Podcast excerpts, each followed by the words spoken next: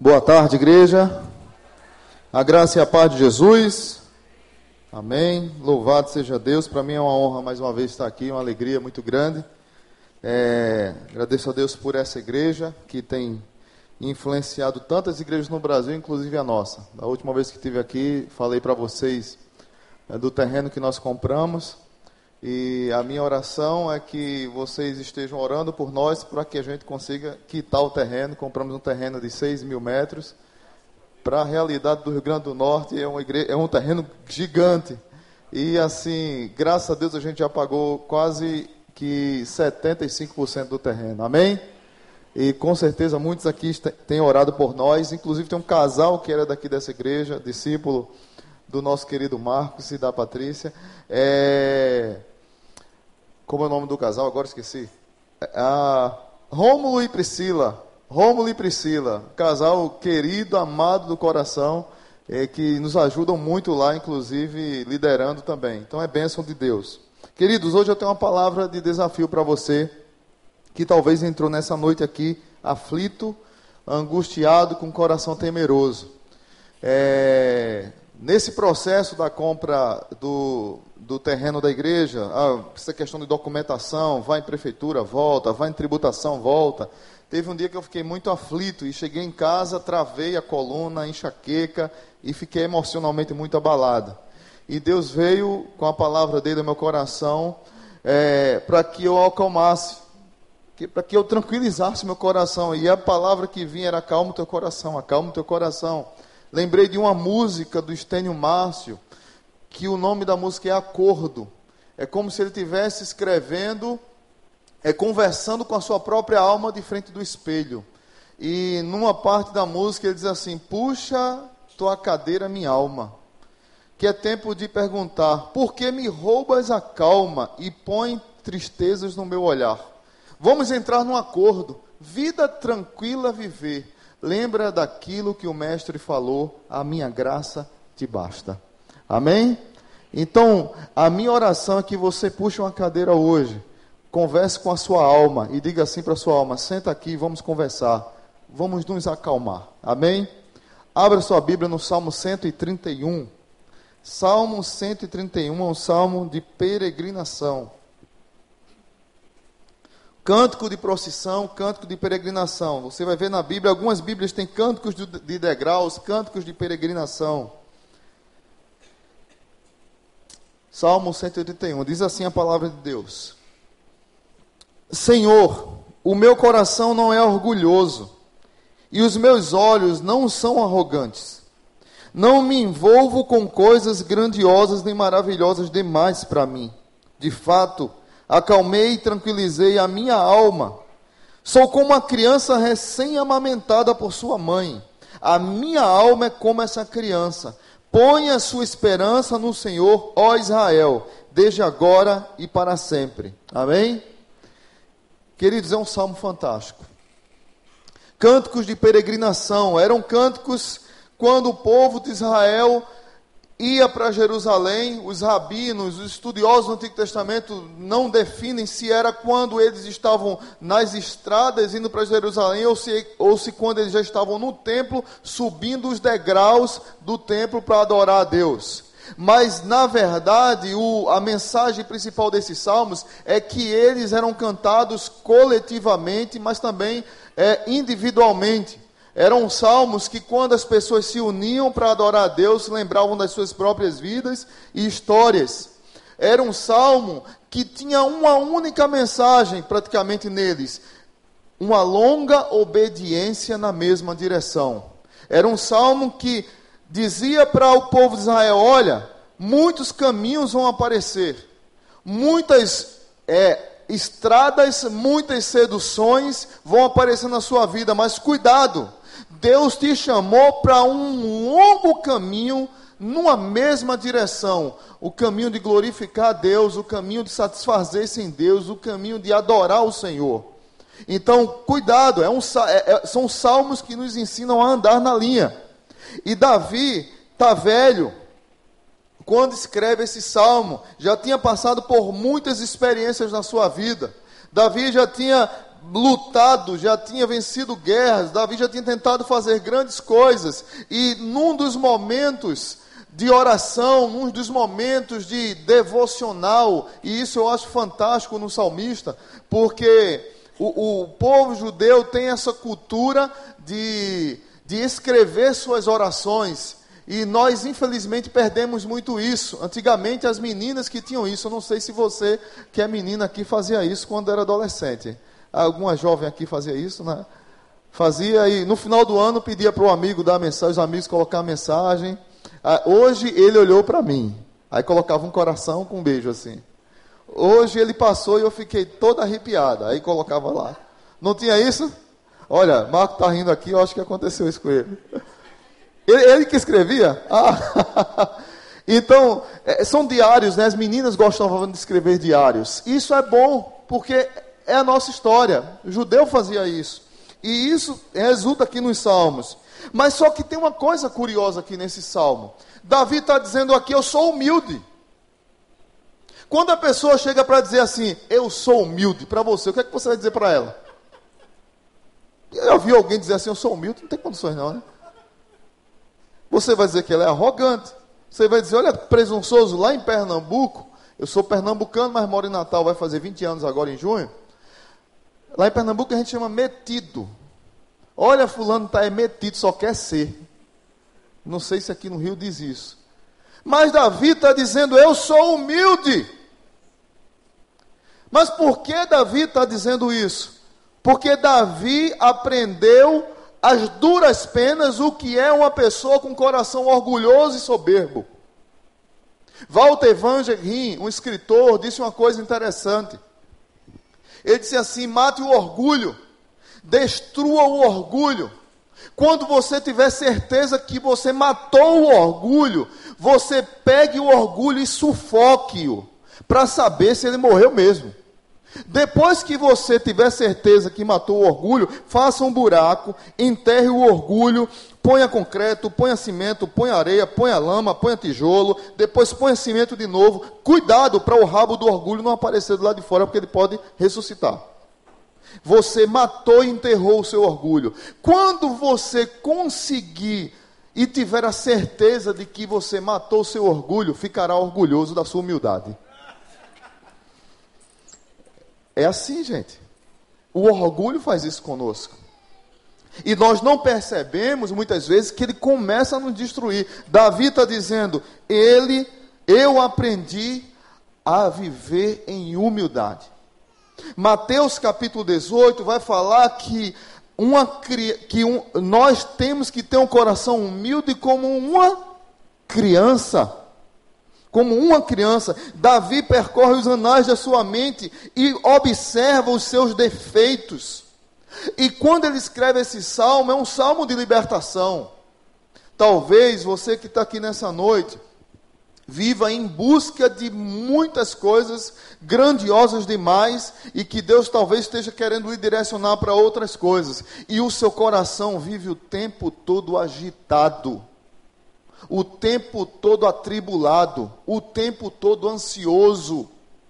Nós vivemos numa geração terrivelmente barulhenta, um, uma briga no nosso coração, o tempo todo ansioso demais, e Deus nos convida nesse salmo a acalmar o nosso coração, que é o tema dessa mensagem. Acalma o teu coração. Amém? Como acalmar o nosso coração, pastor? Não é possível nessa sociedade, eu vou dizer para você que é possível. Primeiro, como é que Davi conseguia acalmar o seu coração? Reconhecendo nossas fraquezas e limitações. Davi olha para trás, para a sua vida. E Davi, nesse salmo, ele reconhece quem ele era.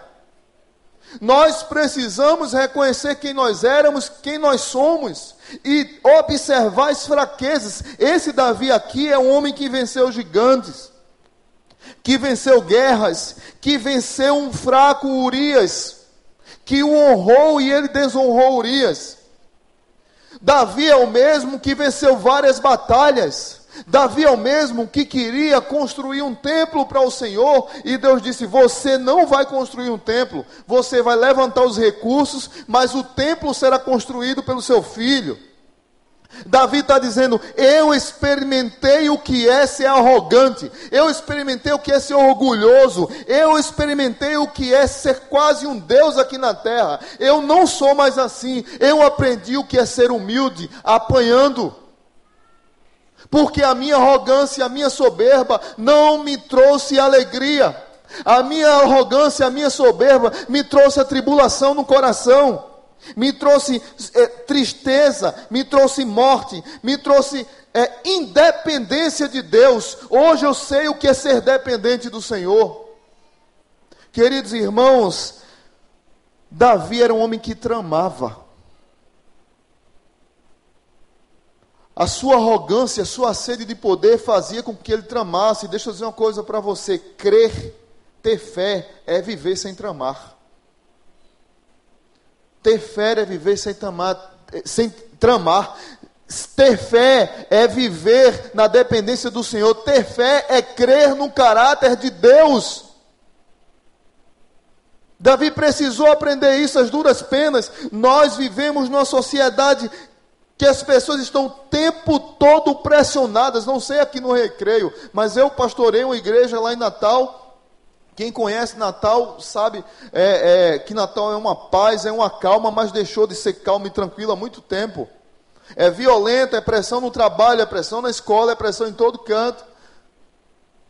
Ali próximo, próximo, a gente, a nossa igreja é próxima a Ponta Negra.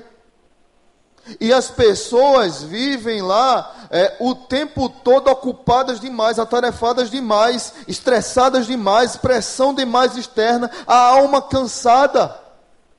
Mensagens que nós recebemos o tempo todo da sociedade moderna. Você tem que ter a melhor profissão. As pessoas não escolhem mais a profissão por vocação, escolhem pelo quê? Por que as pessoas escolhem a vocação? A profissão, me digam aí.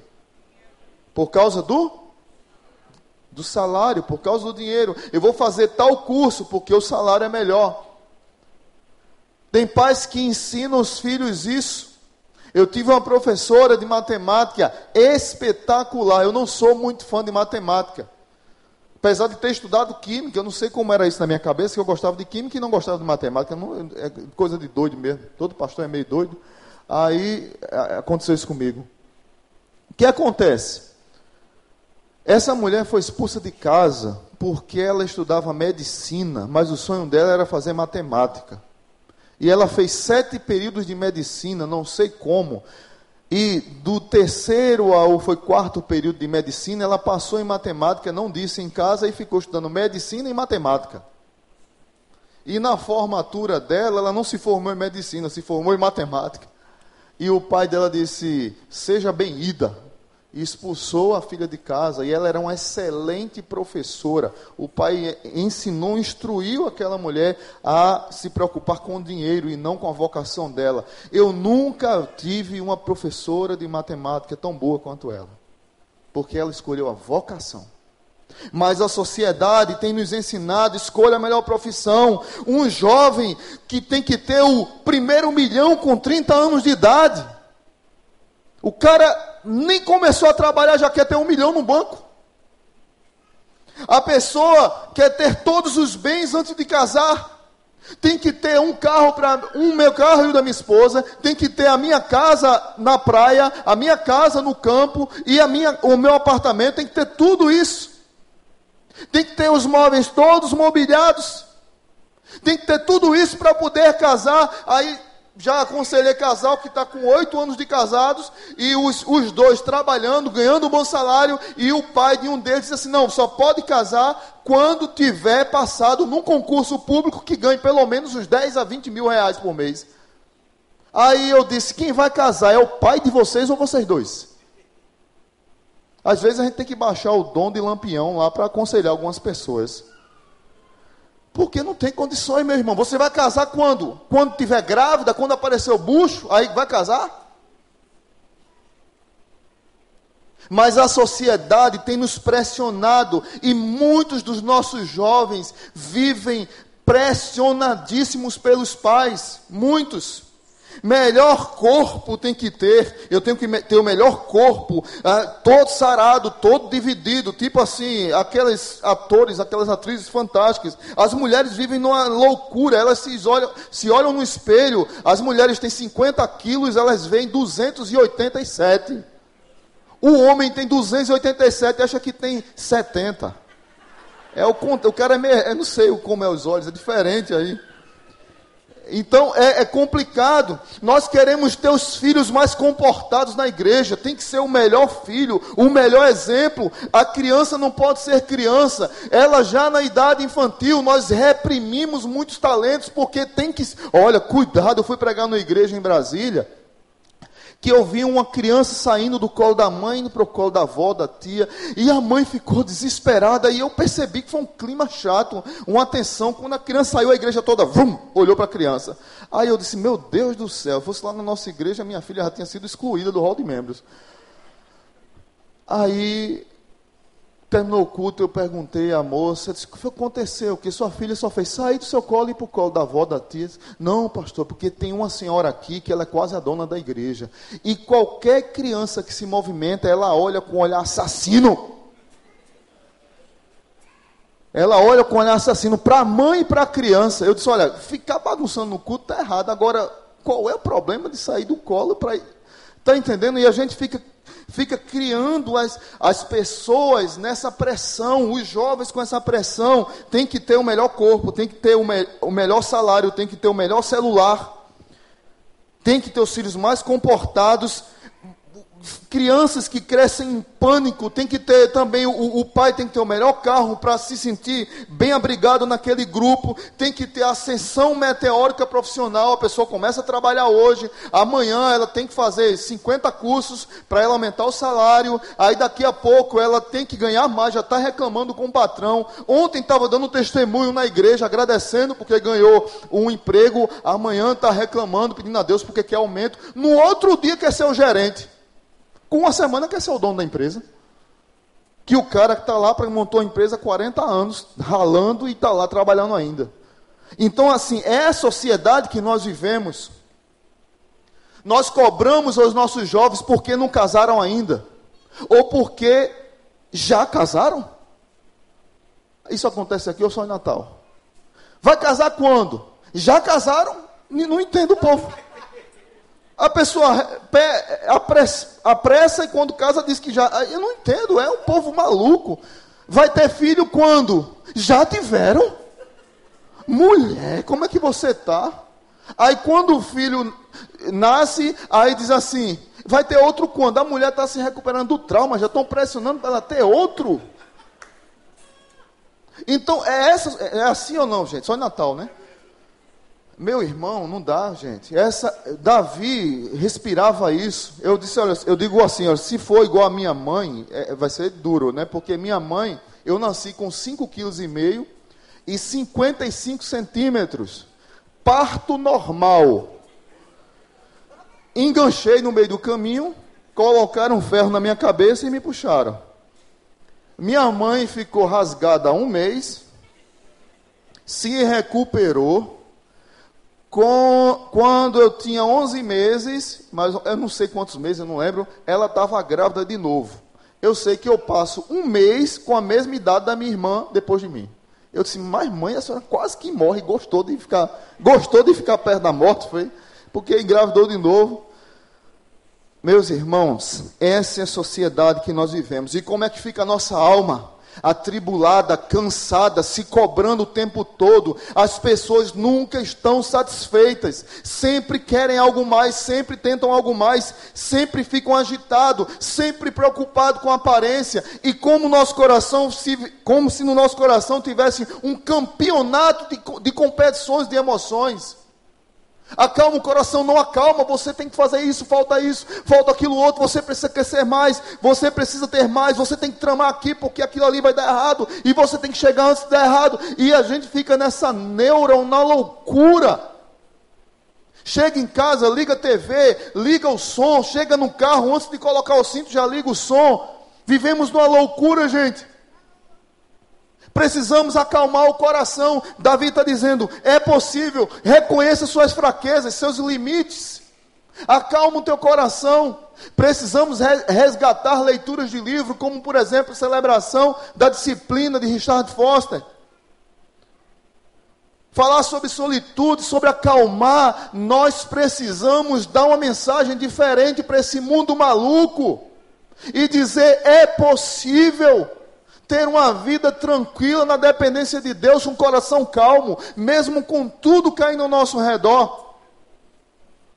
Então, Davi reconheceu suas fraquezas e limitações. Segunda lição, versículo 2.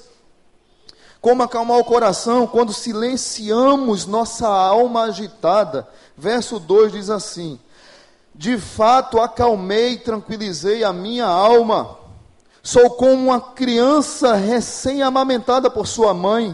A minha alma é como essa criança. Davi está dizendo aqui que uma criança desmamada, uma criança que começa o processo, ela fica agitada. Eu lembro de uma música de um, de um grupo, acho que é Ministério Zoe, tem uma música chamada Aquieta Minha Alma, e diz assim: Aquieta minha alma, faz meu coração ouvir a tua voz, me chama para perto, só assim eu não me sinto só. Perguntaram a Madre Teresa de Calcutá o que ela falava para Deus quando ela ia orar. Ela disse assim: "Eu não falo nada, eu só escuto". E o que Deus fala para a senhora? Nada, ele só me escuta. Nós precisamos aprender a acalmar o nosso coração diante de Deus e silenciar diante das tribulações. Davi está dizendo que aprendeu que o leite é indispensável quando nós somos imaturos. Meus filhos amamentaram mais ou menos, é, eu tenho três filhos, duas filhas e um filho. Todos eles amamentaram mais de um ano. Mamaram mais de um ano. Eram bezerrinhos. Mas para deixar de mamar é um trabalho, a mãe fica, a mãe também, né? A mãe às vezes ela não quer porque ela é, é posse dela, sabe? Assim aquele negócio. Mais uma vez, minha esposa teve que sair de casa para resolver um negócio. Ela estava estressada. Disse: Eu vou no cabelo, eu vou passear, eu vou andar. Eu, tô, eu disse: Tá bom, deixa eu fico aqui. Só que chegou a hora do, da menina, da, a do meio, mamar e ela não tinha chegado ainda. E ela começou a gritar desesperadamente. E a minha esposa não chegava. E o marido faz tudo nessa hora, né? Ele conta história. O menino não escuta direito ainda.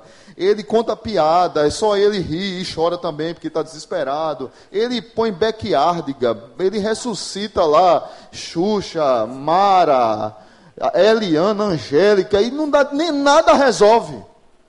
O que resolve é o quê? O peito da mãe.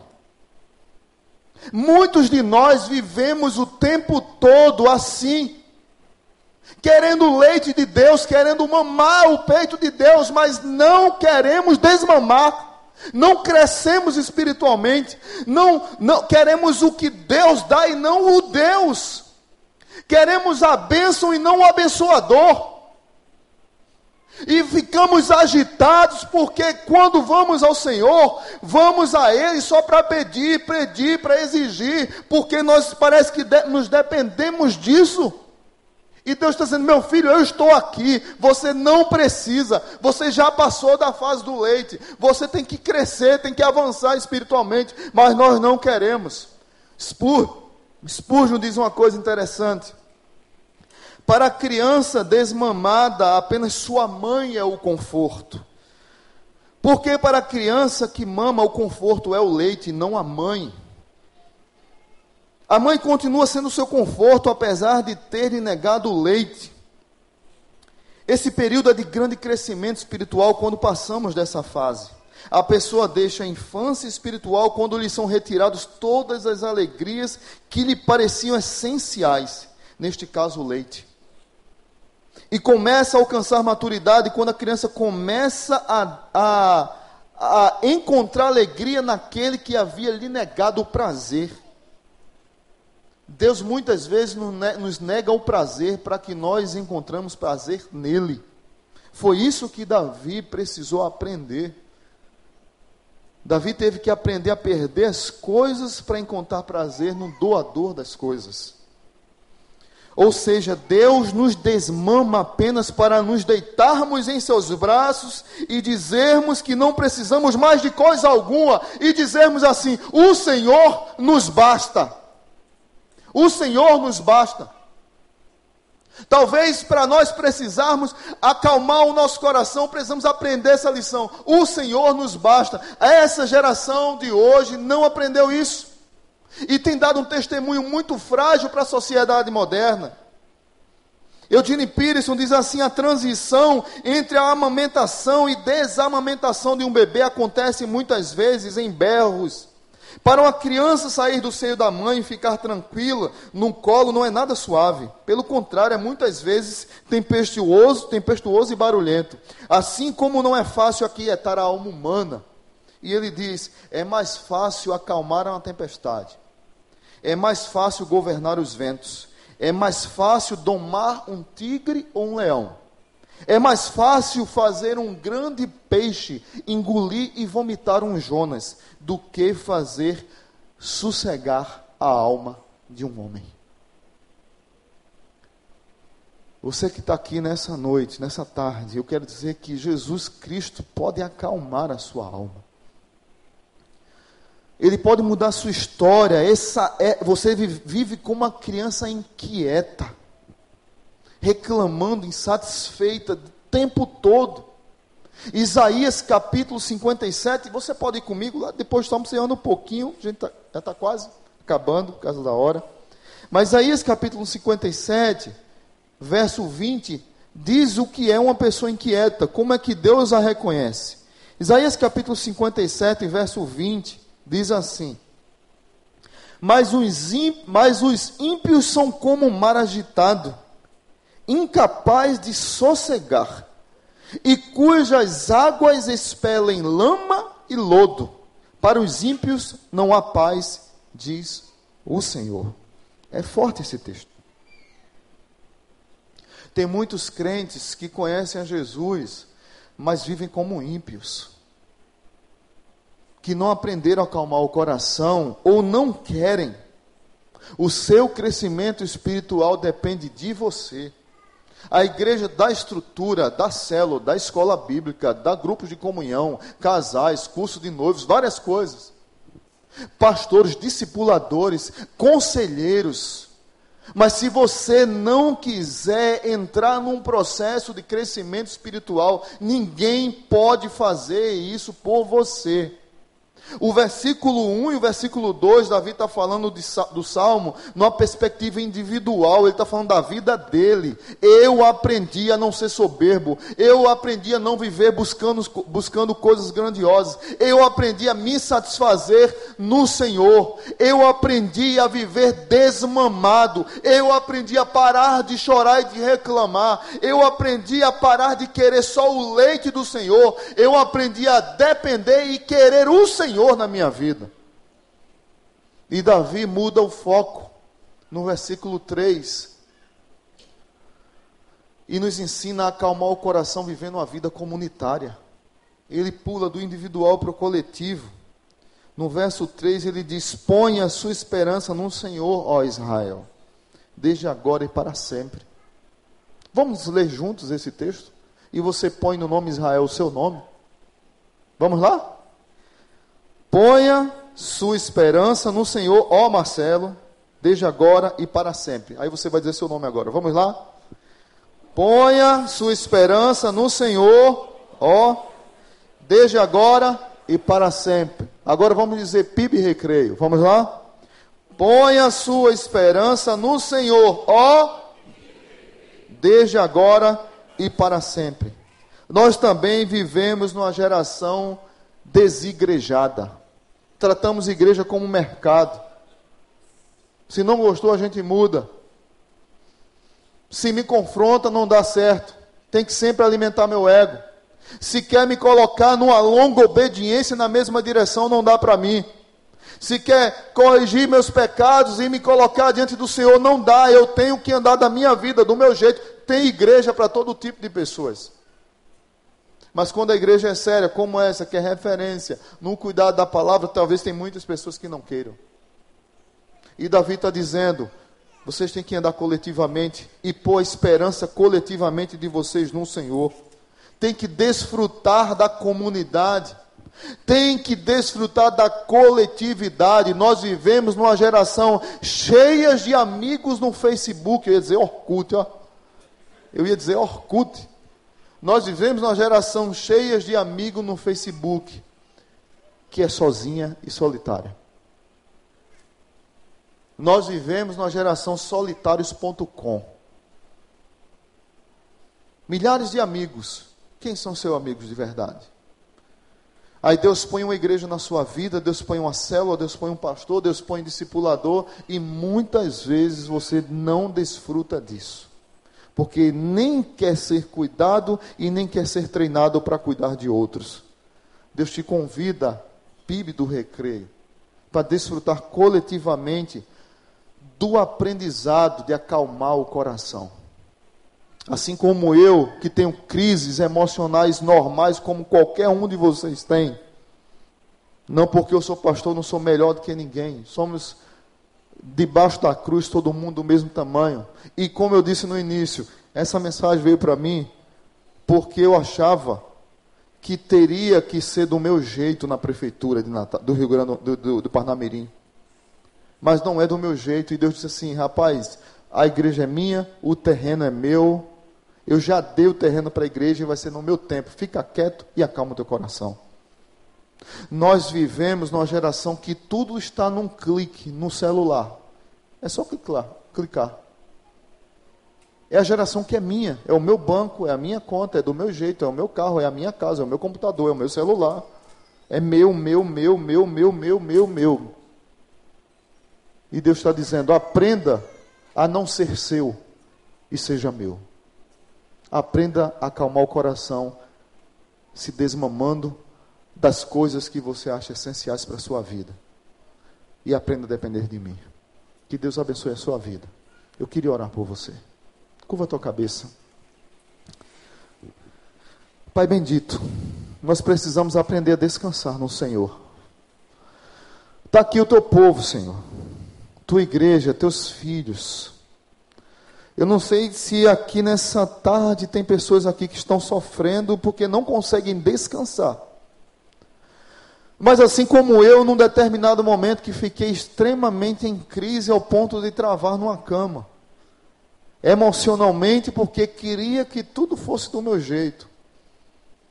O Senhor me ensinou, através desse salmo, que Davi aprendeu e o Senhor é tão maravilhoso que o Senhor coloca essa palavra aqui escrita para nos ensinar a vivermos dependentes do Senhor. Única e exclusivamente do Senhor, entendendo que o Senhor está no controle de todas as coisas. E que o Senhor pode nos acalmar o coração e nos dar um novo ânimo e renovar a nossa mente. Nós precisamos aprender a viver sem tramar, Senhor. Nós precisamos ter fé e crer no caráter do Senhor. Nós precisamos caminhar na longa obediência na mesma direção. Tem alguém aqui nessa tarde que Deus falou e queria entregar sua vida a Jesus? Eu queria que você levantasse a mão, fizesse um sinal. Não vou insistir muito, até por causa da hora, mas tem alguém aqui que Deus falou e quer entregar sua vida ao Senhor? Levanta a tua mão, quero orar por você. Tem alguém aqui nessa noite que Deus falou. Você está agitado com alguma coisa, está preocupado, e Deus trouxe você à igreja para que você acalmasse o seu coração. Eu queria que você ficasse de pé. Você é membro da igreja, você é discípulo do Senhor, você é um ser humano como eu. Não precisa vir aqui, em pé mesmo onde você está, eu quero orar por você.